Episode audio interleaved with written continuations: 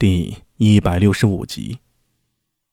陛下，刺客凶猛，请随微臣暂避锋芒。那身形壮硕如狮虎一样的壮汉，一把拉住了李直的手臂，大声呼道：“保护陛下！有刺客！有刺客！”此时，整个崇圣寺广场已经乱成了一锅粥了。伴随着这一批刺客的行动，广场外又冲进了近百人，一个个戴着面具，手持利刃。侍卫们蜂拥而上阻拦，但这些刺客显然都是精心挑选出来的，一个个凶悍无比。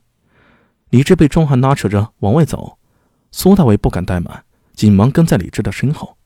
就听李治道：“怀玉，咱们去哪里？”刺客人士众多，且混在一起，难辨兼中。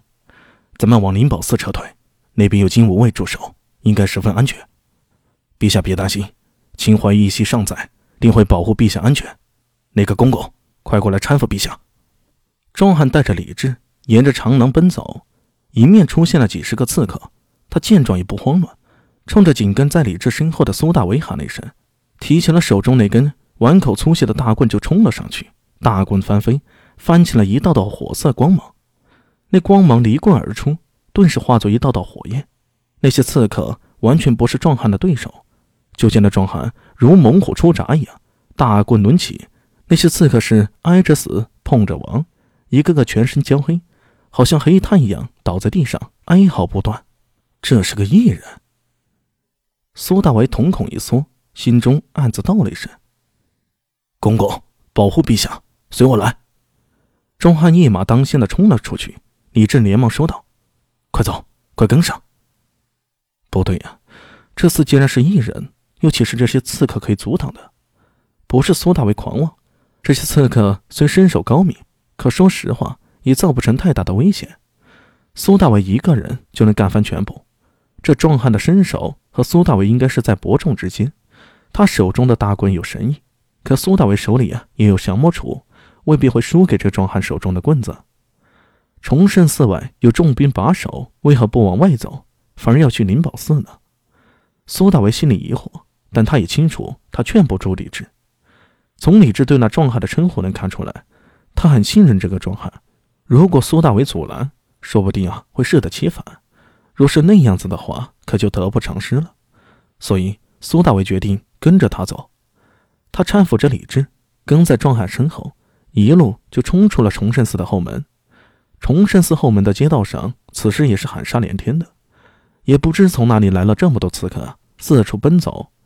后门外虽有金武卫驻守，可是面对近百刺客的疯狂攻击，一时间也有些慌乱。灵宝寺的山门和崇圣寺的后门隔街相望，钟汉杀出一条血路，来到灵宝寺山门外，举起大棍，狠狠劈在了山门之上。只听轰隆一声响，沉甸甸的山门被他砸倒了。陛下，随我来！钟汉大吼一声，冲进了灵宝寺。苏大为忙搀扶着李治。跌跌撞撞的跟在后面，也进了灵宝寺。狗皇帝进了灵宝寺，休要走！狗皇帝！刺客们发现李治的行踪了，大声呼喊。滂沱大雨让人视线有些模糊。从拐角处冲出一队人马，手持弓弩，厉声喊道：“放箭！”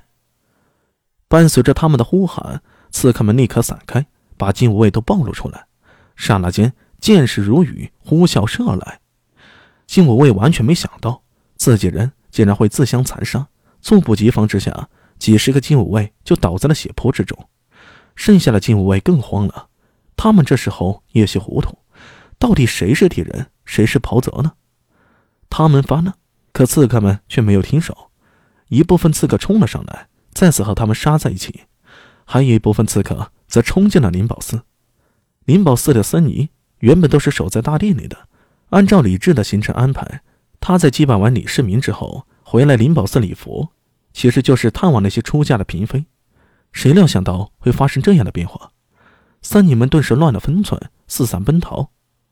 陛下，咱们去天王殿。壮汉没有理睬寺中僧尼，往寺内跑去。李治想要跟着，哪知苏大为却一把拉住了他。陛下，天王殿不安全，跟我来。你？李治一愣，刚想发火，却不想。苏大为拉着他就走，苏大为的力气很大，李治在他手里啊，根本无法抵抗，身不由己的就跟着苏大为走了。